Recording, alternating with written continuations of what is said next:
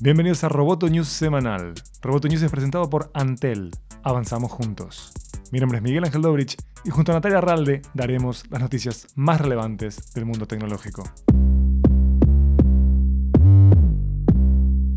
Disney Plus, el servicio de streaming de Disney, comunicó que tiene más de 10 millones de suscriptores desde su lanzamiento el martes pasado. La compañía no especificó cuántos de esos suscriptores accedieron al servicio a través de una promoción de Verizon que ofrece un año gratis a sus clientes. La empresa agregó que no publicará más cifras de suscripciones hasta su próxima rendición de cuentas el año que viene.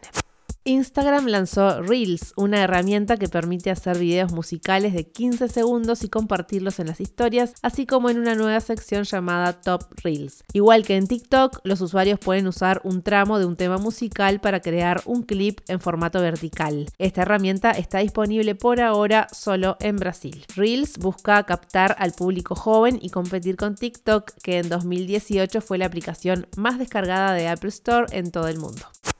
Twitter presentó el primer borrador de su política contra los deepfakes y el contenido manipulado para engañar a las personas. La compañía define una serie de lineamientos para abordar lo que considera como medios sintéticos y manipulados. Cualquier foto, video o audio que haya sido significativamente alterado o fabricado de una manera que pretende engañar o cambiar su significado original. La propuesta de Twitter no elimina por defecto los deepfakes, sino que avisa al usuario que el contenido fue manipulado y le advierte antes de compartirlo. También se propone información adicional para que el usuario sepa por qué las fuentes creen que el contenido no es real. Twitter invitó al público a responder antes del 27 de noviembre una encuesta para determinar si está de acuerdo con las medidas anunciadas.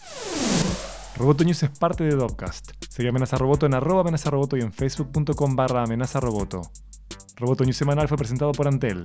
Hasta la próxima. Roboto News. Periodismo Tech.